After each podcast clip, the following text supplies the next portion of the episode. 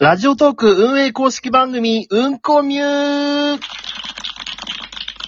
この番組は、日本放送アナウンサー吉田久典さんとジャニーズを心から愛する彦須なずきさんが気ままに喋る番組、なずきのひだまり部屋の提供でお送りいたします。はい。コスなずきさんのサポートでお届けしております。ありがとうございますありがとうござい。ます。ということで、いい今週も始まりました、うんこみです。よろしくお願いしまよろしす。くお願いします。ということで、うん今日も、ちょっとですね、あの、トーク、より、よりうまく喋るためのね、あの、トークうんのコツとか秘訣っていうのを、ちょっと運営と、えー、天谷さんで喋っていきたいと思います。よろしくお願いしますよ。ろしくお願いします。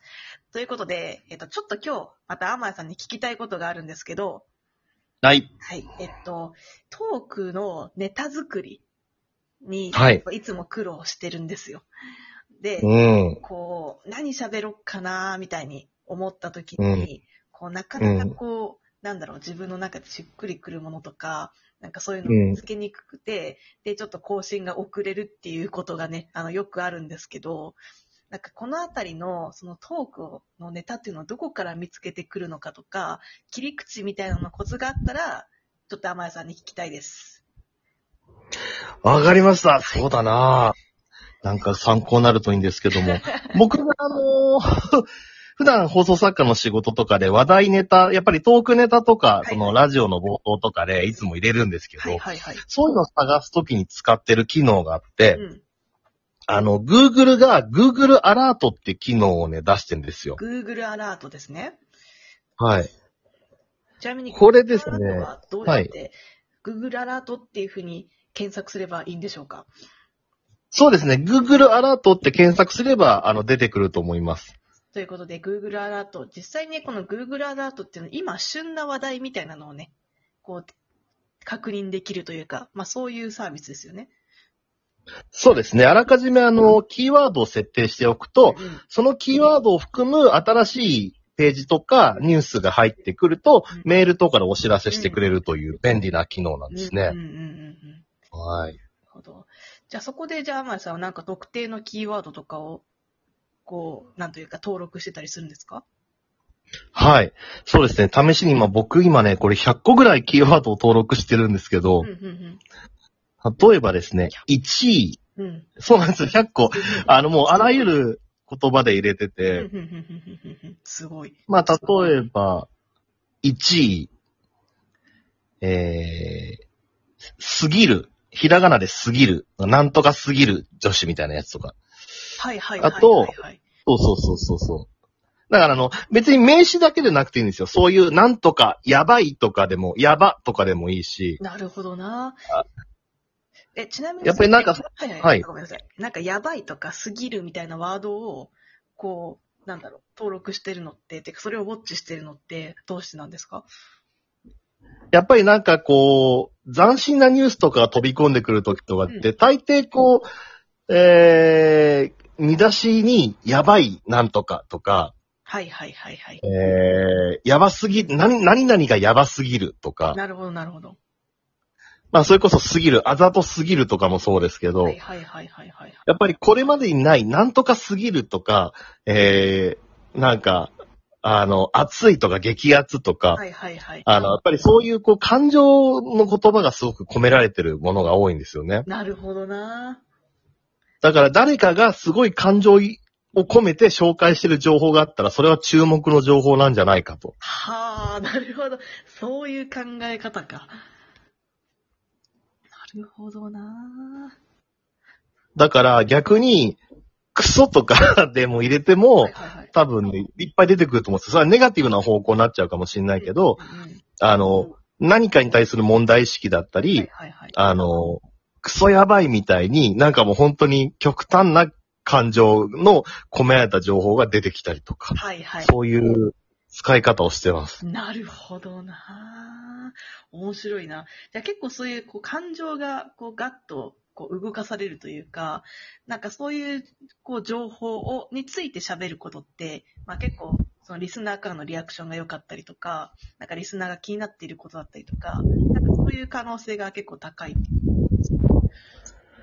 そうですね。なんかその外の、自分の外のテーマについて話すときは、そういう、こう、誰かの心が動いた瞬間に目を配るようにしてたり。なるほどな誰かの心が動く瞬間に目を配る。ちょっと今日の名言がすでに出た気がしますけれども。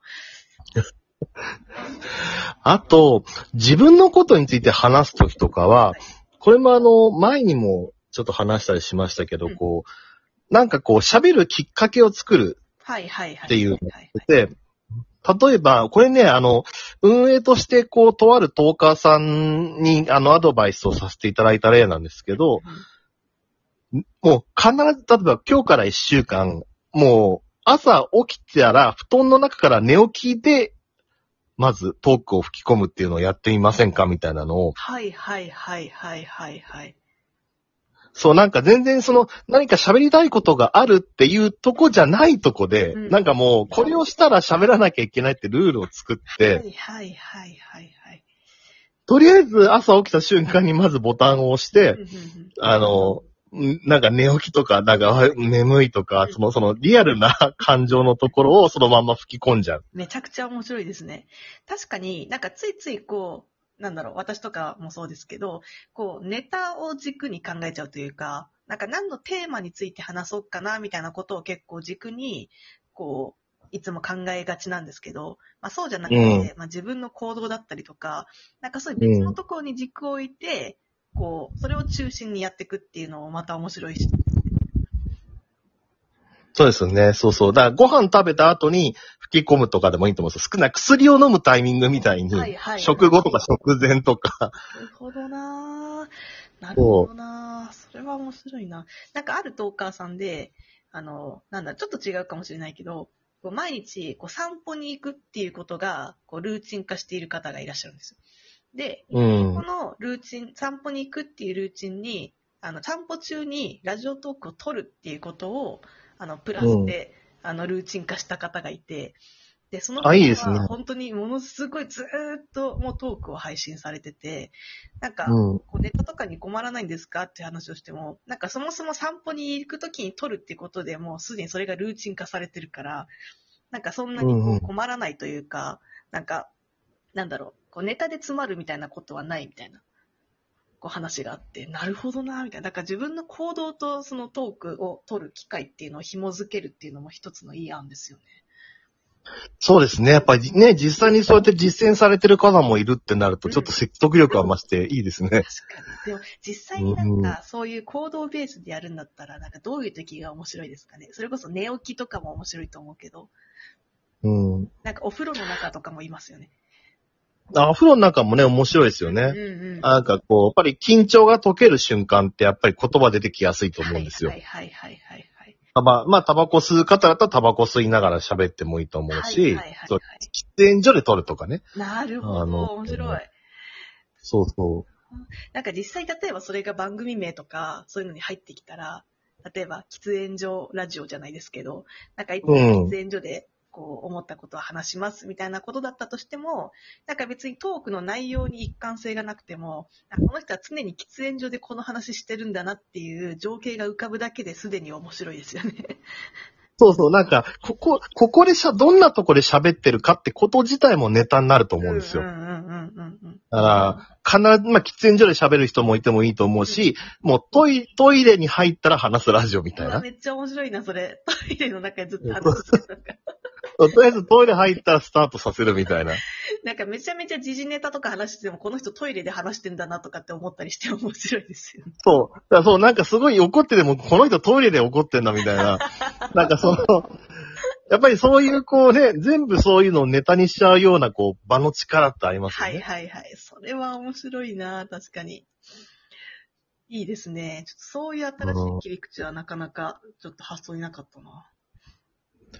そう、だから僕もあれ、ま、昔会社勤めしながらラジオトークやってた時なんかは、はいはいはい。あのー本当に喫煙所行って、喫会社の喫煙所でヤニ休憩に行ってる間にだけ撮るみたいなんでやってたこともありました。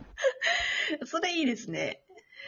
なんか、もういつが人が、そうそう。いつ人が来るかわかんない状態でね。わかんないけど、ドキドキの中で撮るっていう。ちょっと一種のちょっとアトラクションというか、そういう感じにもなってるというか。